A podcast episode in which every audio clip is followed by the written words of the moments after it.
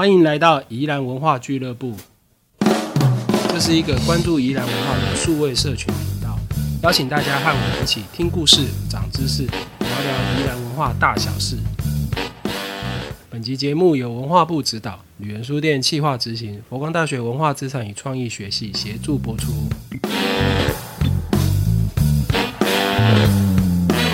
欢迎大家来到宜兰文化俱乐部，我是旅人书店的四九。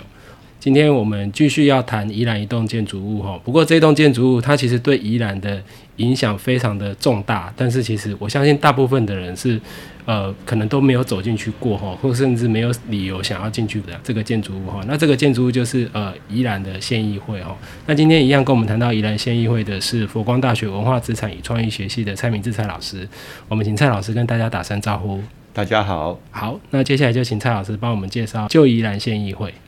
好，在宜兰中山路上哈，有那个诶，现在大家都称它叫宜兰人故事馆。好，那它是宜兰县的历史建筑，就宜兰县议会。哈，那其实这栋房子蛮有趣的哈。那因为我们今天会谈这栋房子，其实是延续之前我们有两集哈是有相关的。那第一个是跟宜兰公园有点关系，好，那第二个是跟宜兰的老议长跟老县长哈，就是林才天是有点关系的，好，所以我们等下会把这个过程跟大家做一点说明，好，那原则上我们诶关于这个旧宜兰县议会呢，哈，我们会分成两集来跟大家做一点介绍，哈，那第一集就是说，我们现在虽然称这座房子叫旧宜兰县议会，哈，可是它并不是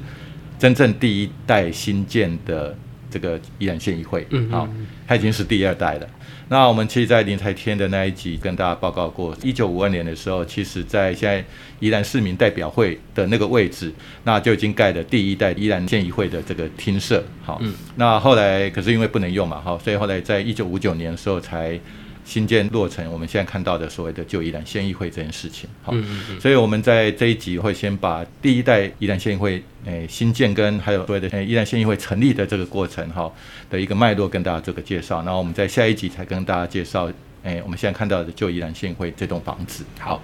好，那其实宜兰哈在一九四五年我们台湾脱离日本统治之后呢，其实我们宜兰哈因为早期我们。诶，在战争末期的时候，是属于台北州厅的辖属，嗯，然后分成宜兰郡、罗东郡跟苏澳郡，好，所以到了战后呢，那国民政府来接管的时候呢，我们也是归属于所谓的台北县，好，那所以那时候。我们这边就分成宜兰区、罗东区跟苏澳区三个地方，好，所以其实那个时候我们是还没有独立设县的，哈，所以当我们要有一个地方的民意代表的时候呢，那那时候叫做参议会，好，那参议员这样子，那所以宜兰呢就可以去选这个参议员，哈，不过当时候的参议员呢是怎么选出来的，哈，其实跟我们现在不太一样，哈，那那个时候呢是由宜兰的十个乡镇，哈，那我们都知道宜兰有十二个乡镇，嗯，那可是呢，这十个乡镇其实是不包括原住民乡的，哈，所以那个时候。的大同乡，其实那时候不叫大同乡哈，那时候叫太平乡。太平乡，对对，太平乡。可后来因为跟台中市的太平市同名，哦，对对对，所以我们就被改名了。好，一开始叫太平乡是因为太平山嘛？因为哎，对对，其实应该是这个原因。对对对对，好，那另外是南澳乡嘛，哈，所以那时候就说把这两个原住民乡先排除在外，哈，由宜兰平地的十个乡镇呢。乡镇会有那个代表会嘛，哈，那代表会里面各选出一个人来代表，然后去成为这个我们所谓的台北县参议会的参议员。所以早期呢，哈，因为我们根本还没有独立设县哈，当然不会有县议会这件事情呢。嗯，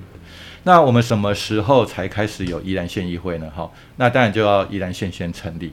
所以在一九五零年的时候，就民国三十九年的十月十号。好，跟那个中华民国的国庆是一样，同一天的。好，那在一九五零年的十月十号的时候呢，宜兰县就独立设县了。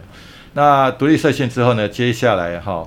那时候台湾省政府呢，把台湾所有的县市呢，好分成六个不同阶段，然后开始选这个县市议员。好，那宜兰应该是最后的一批的哈，就是到。一九五一年的一月二十一号才进行这个第一届的议员选举，哈，然后选出了二十七名的议员，哈，所以我们之前提到林才天的时候呢，哈，他曾经以五一五一票，哈，五千一百五十一票，宜兰县第一高票呢当选议员。那除此之外呢，其实那时候哈，二十七个议员里面有十个是姓林的，啊，所以对对，所以这十个宜兰县姓林的议员后来也赠了一块匾到这个林氏家庙追远堂里面哈，就是我们在宜兰美术馆旁边的林氏家庙，好，所以大家有机会可以去看一下哈。那议员选出来之后呢，哈，当然他们就准备要成立这个所谓的宜兰县议会了，哈。所以在隔年的哈，就是民国十四年一九五一年的二月十四号，哇，情人节，哈，那就在这一天呢，哈，举行的宜兰县议会的成立大会，好，所以我们宜兰县议会真正成立的时间是在一九五一年的二月十四号，嗯，好，这样子，好，那接下来呢，哈，因为有议会了嘛，哈，当然他们就需要行政人员办公的地方，有议员要能够开会的地方，好，所以当然就需要有建筑物。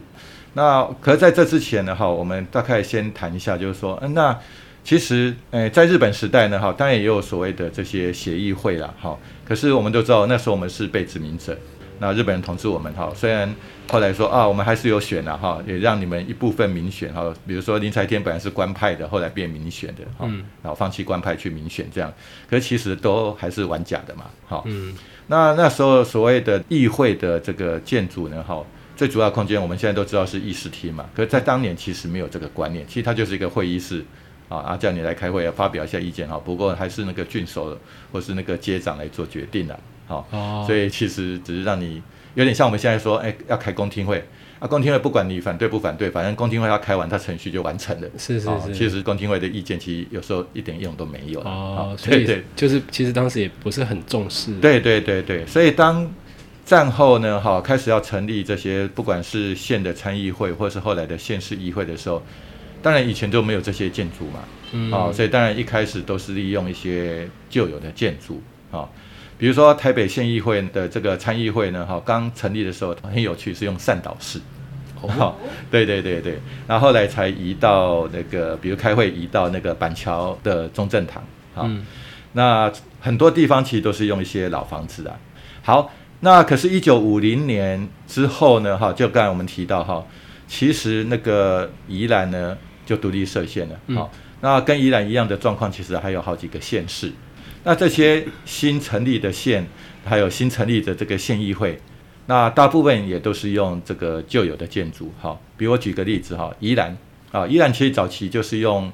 宜兰军医所里面的武德殿，就是以前军医所警察要练那个，不是练武功哈，那个要练柔道啊，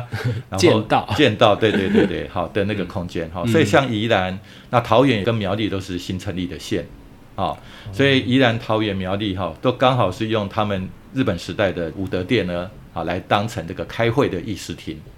好，哎，请问宜兰的武德殿是在哪？哎，在蓝城新月的那个位置，哈，不过后来就拆掉。等下我们会提到这栋房子，是是，哎，以前其实蛮漂亮的一栋日式建筑，好，那其实以前宜兰最有名的两栋武德殿呢，哈，一个就是军医所的，好，那一个就是宜兰大学，好，宜兰农林学校里面也有一个演武馆，也叫武德殿，好，类似的，哈，名称不太一样，我觉得是一样的功能，是。那除此之外呢？哈，但呃也会用一些日本时代政府单位里面类似那种讲堂的这种空间，哈，有的会用这种空间，哈。那所以呢，一开始呢，哈，宜兰是用这个呃武德殿嘛，哈。可是那时候宜兰的这些议员哈，其实就我我觉得蛮认真的哈，嗯，因为那时候他们做了一件事情，哎，我们现在已经成立宜兰县议会，哎，我们应该要来盖一栋我们宜兰县议会的这个厅舍建筑嘛，哈。所以那时候哈，他们组成了一个叫宜兰县第一届县议会县市镇考察团，嗯，好，嗯，然后还写了一本报告书呢，好，有个报告书，哈，那个以前的人都非常认真，嗯，所以他们全台湾走透透，所以呢，他们去做了一个调查，就是在那个时代呢，各个县市议会哈，那个房子大概都是什么样子，好，那所以他就归纳出四个结果，哈，第一个呢，用的就是，哎，刚才我们提到哈，那个宜兰啊。还有那个桃园苗栗都是用日本时代的武德殿，嗯嗯，好，那另外一个呢，就是跟县市政府呢，哈，一起共用日本时代的州厅厅舍，啊，比如说那当然这样台北啊、台中啊、台南啊，它本来就是州厅的所在地，嗯，啊，那本来就有比较大的这些讲堂的空间，就我们所谓的这个礼堂啦，啊，这个空间所以一起用，好，然后再就是用所谓的中山堂哈，不过他在这个报告书里面并没有讲很清楚，这个中山堂指的是什么。好，那比如说像宜兰本来一开始是要用中山堂哈，就是那个我们在宜兰公园里面的这个公会堂。好，那可是后来他们还是决定用中正堂啊，就是那个军医所的武德殿。啊，这样子，对对对。那另外一个就是用县市政府所在地的其他的公共哎公共建筑啊，就是官官方的建筑了。好，所以那个时候大概有整理出大概这四种。原则上哈，像宜兰的县议会已经算是稍微晚一点成立了哈，是在一九五一年的二月十四号嘛成立，哈情人节的时候成立。好，那所以其实那时候哈，台湾就有几个县市哈。大概在一九五二年就成立后的第二年哈，因为第一年刚成立还搞不清楚的时候，那可能就慢慢去，可能要编列预算哈，然后可能开始要去做一些规划设计的哈，所以就准备这个所谓的县议会的这个建筑这样子哈。那个时候啊，根据我的研究，大概像苗栗啊、宜兰啊、新竹、南投、台南、台东、澎湖，哦，大概。最早期的议会建筑新建的哦，好，都是在一九五二年的时候开始做的。嗯，哎，所以一九五二年等于是台湾大概就有七个议会呢，在这个时间呢开始去盖新的议会建筑就对了。这像这其实也算是一个里程碑哦，就是对对，议会开始各地的地方议会都有自己的建建筑了，这样。对对对对对。不过呢，我们待会就会提啊，可是刚开始都会吐槽，吐槽原因其实很自然的哈，但我会讲哈。嗯。那所以最早新建的其实就是苗栗跟宜兰县议会啊，这两个议会其实是最早的哈。那其实他们盖的有点接近啊，就看起来哈都是中央高高的，旁边比较矮一点，好，然后斜屋顶的这样一个形态，好，而且都是由县政府的这个技师啊，技师或技师，嗯嗯，啊，然后大部分都是应该是那时候建设局的这些技师来做的设计。好，可是呢哈。这两个议会很很有趣啊，就包括我们宜兰县议会跟苗栗县议会盖了之后都都不能用，啊 都不能用哈，因为都没有符合近代民族议会的需求。其实我们之前其实有稍微提到过哈，就是说因为这个设计的技师呢，哈，他其实不太他不知道什么叫议会。哦，他以为就是跟以前一样，日本时代一样，哎，我在这个市政府哈市一所的这个办公厅里面。诶，主要都是行政人员，好，所以很多的办公室。然后我只要有一个会议室，就是我们一般的开会的会议室，啊，他大概就把那个议员都叫来啊，然后那个议长，然后就叫大家开会就没有了，就这样一个空间。所以他有会议室，可是他就是一般的会议室。可是我们下一集在谈第二代的时候，我们都知道，我们现在到议会里面去，其实第一个会有除了县议会的这些议员之外，哦，其实还需要县议会有很多的行政人员。对啊，因为他要录音啊，他他有那个以前不止录音，还有那个书记人员。哦，对，然后再就是议会是一个诶，我们讲那个监督县政府的一个机构嘛，常常县长啊，还有这些官员要来备询啊，嗯，哦，所以当然就有备询台啊，然后有县府的这些相关的人员啊，甚至于哎，这个议员今天不爽啊，那个。你叫那个文化局某某科长来啊，科长今天本来不一定要来啊，啊，这时候县政府也会有联络人员啊，在那边 stand by 啊，给你可以闹人来，不是不是闹人啊，给你可以叫人来，叫人来，好，对对对，然后再就是要有记者啊，会有记者席啊，对对啊，然后会有旁听席啊，我们民众是可以去听的，对对对对，然后甚至于在早期，我们现在没有，早期都还有很多不同县市的议会。会来参访。哦，哎，所以他这个议事厅需要很多不同的人在这个里面。可是刚开始设计的时候，根本不知道说民主议会的这个议事厅需要这么多的功能，不知道大家开议会的时候在做什么。他可能以为就是议长跟轮流讲话这样子。对对对，然后在一个会议室有一张大桌子，大家一起聊聊，哎，开会就可以。简报室其实不是这样。对对。可是我们这个宜兰县议会一九五二年盖的这一栋。啊，跟苗栗县议会就比较接近这样子，好，所以大家很高兴，就是哎，盖了之后剪完彩发现，哎，这议事厅，哎，议事厅只是一个小会议室而已，所以就不能用了。哈，这种状况其实在一九五零代初期，几个县议会都出现过这个状况。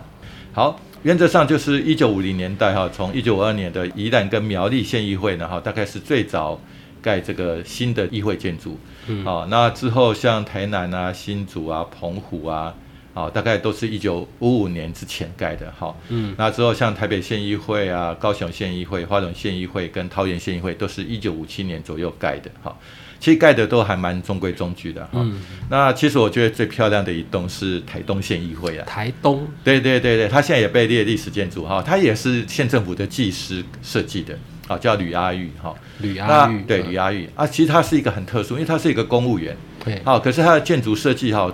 比当时很多台湾的名建筑师，包括从中国大陆来的设计的，都更有那时候所谓的我们讲在法国现代建筑之父那个科比意的风格。哦，好，尤其他这个台东县议会，哇，真的很有那个风格，很像科比意在印度盖的这个议会建筑。哇，对对对对，好，所以也是后来才被这几年不到十年前才被发掘出来。所以那个议会建筑器在那个时代来讲最现代的，而且感觉有点像国外那个欧洲这种非常具有现代建筑精神哈，就是台东县议会。那大家有机会到，我现在看着照片，觉得它是一栋非常耐看的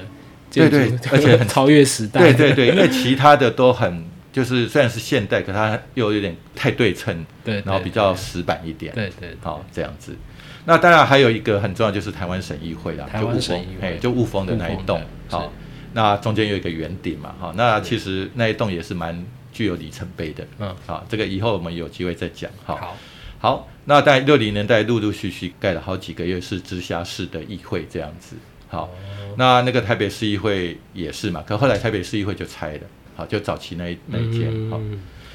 ，OK，好，那我们就诶前面把这样一个诶全台湾诶刚开始成立。县议会的时候的一个基本的脉络，跟大家做个简单的介绍。所以可以说是五零年代、六零年代，台湾各地的地方议会的建筑正在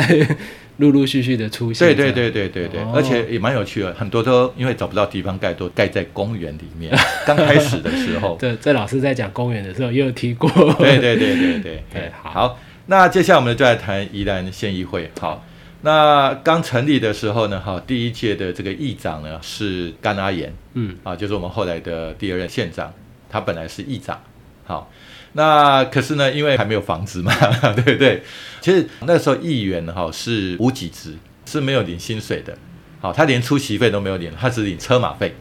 啊，只领车马费而已，哈，所以那个时候啊，怎么办？那个县议会成立了，可是没有地方怎么办？好，所以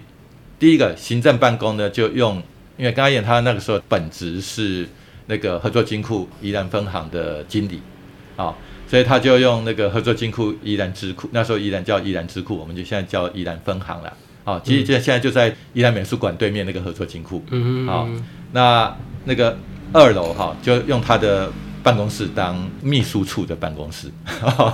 反正就一起用嘛，哈，这样子。那议事的举行呢，就是刚才前面就提到说，就是用这个诶，宜兰军寓所的武德殿嘛，好，这样子。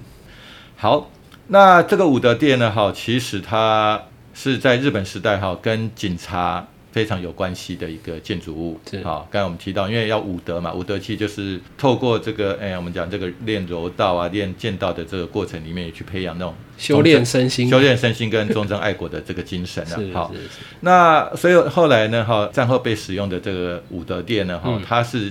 当然很早期就武德殿了，哈，可是我们后来用的这栋武德殿是在一九三九年的时候，然后重建的，嗯，好。那重建完的这个宜兰军寓所的武德殿呢，哈，其实是砖造的，哈，嗯，那早就是木造的，可后来就用砖造的比较多，哈，包括那宜兰大学里面的那一栋，其实也是，嗯，那可是里面哈，其实都是木地板嘛，好，还有木构的这些墙面啊，哈，所以大部分都是采我们宜兰最多的这个太平山的这些块木，嗯，好，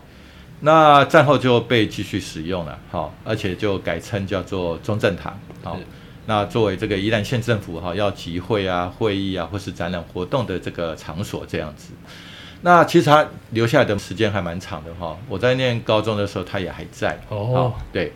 它其实以前如果我们现在站在这个旧城南路面向蓝城新月，就面向这个县政府的话，嗯，好，再开在县政府正门的右手边，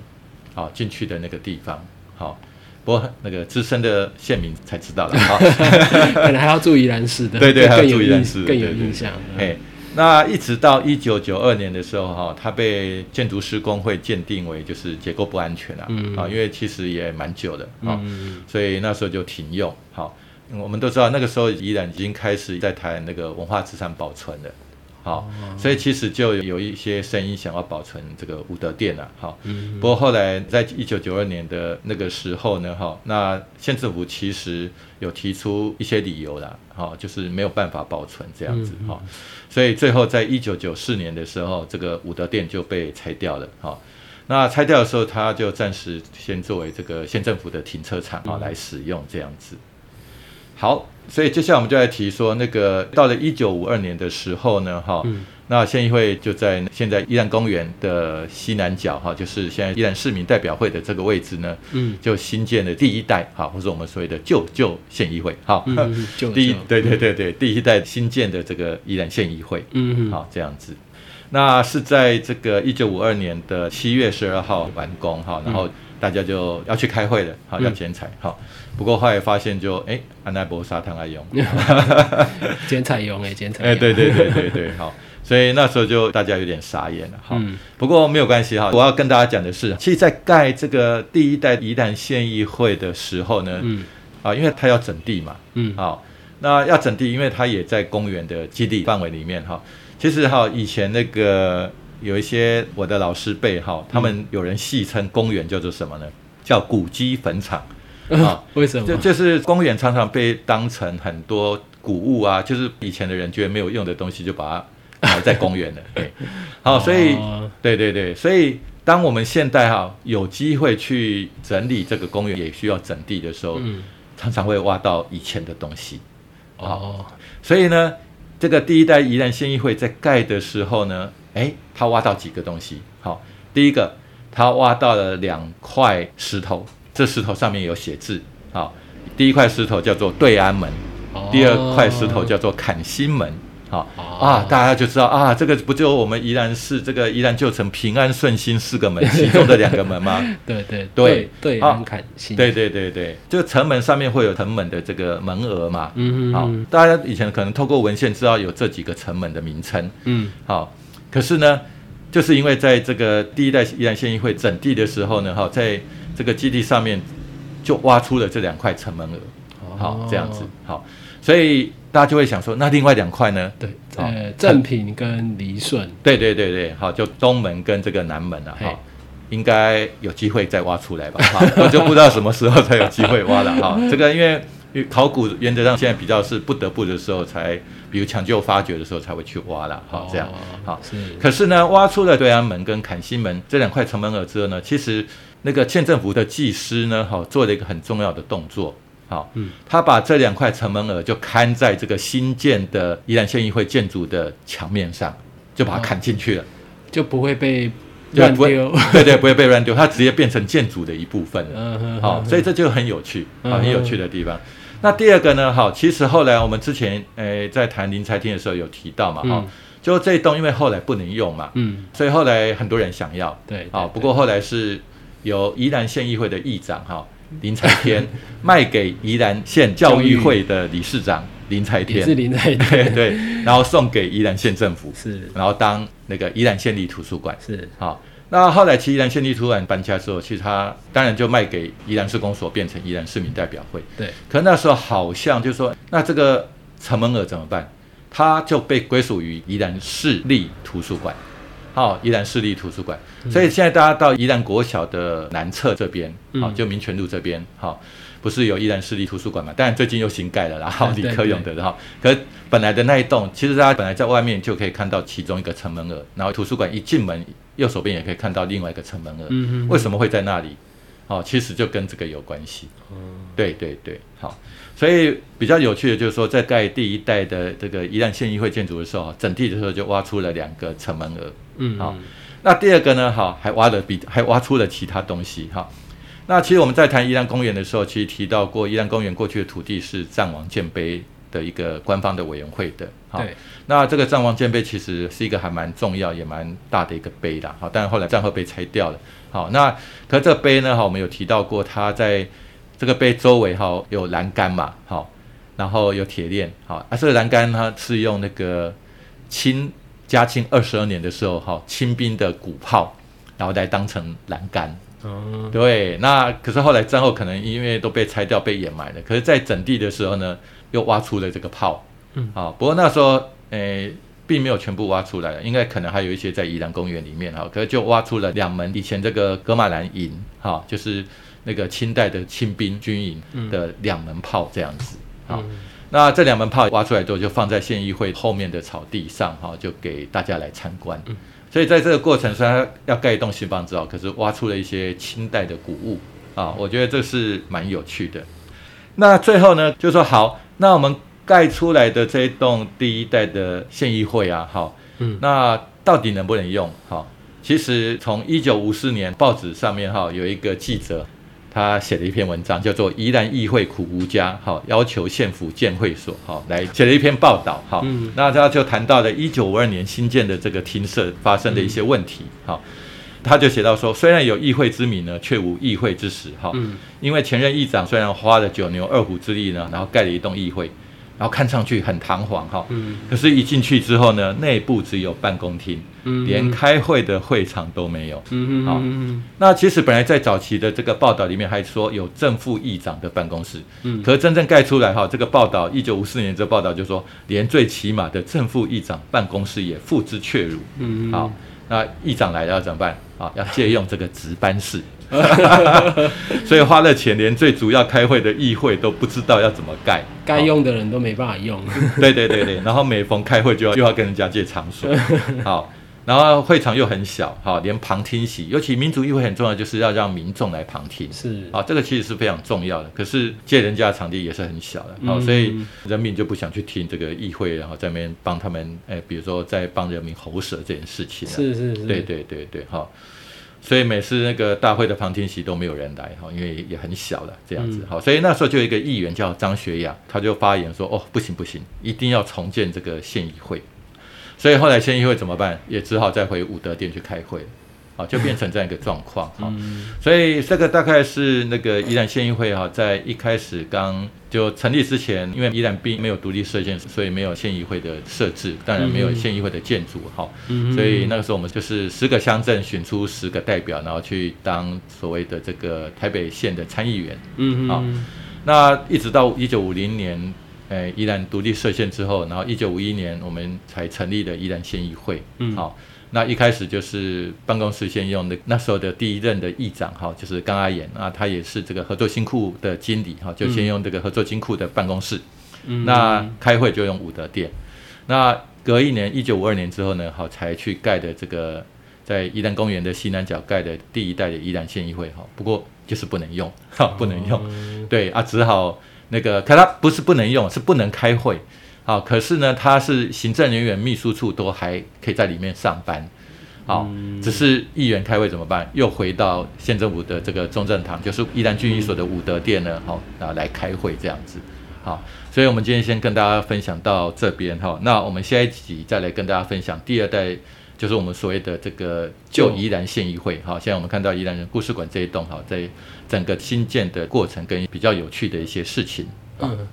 好，以上谢谢大家的收听哈。那因为宜兰文化俱乐部的内容啊，其实常常会提到很多单位、团体啊、历史人物啊，或是一些文化空间等等的名词哦。我们会把这些讨论的重点啊，像是照片啊、名词介绍啊，或是网络连结哦，整理成一份参考笔记给大家使用。那欢迎大家在收听的时候可以随时翻阅点选哦。那这些参考笔记哦，都会放在每集 podcast 的后面的说明文字啊，或是旅人书店的网站都会有介绍哦。那欢迎大家使用。好，以上感谢蔡老师的分享，更感谢大家的收听。好，欢迎大家把你们的意见或是建议哦，用留言的方式告诉我们。宜兰文化俱乐部，我们下集见。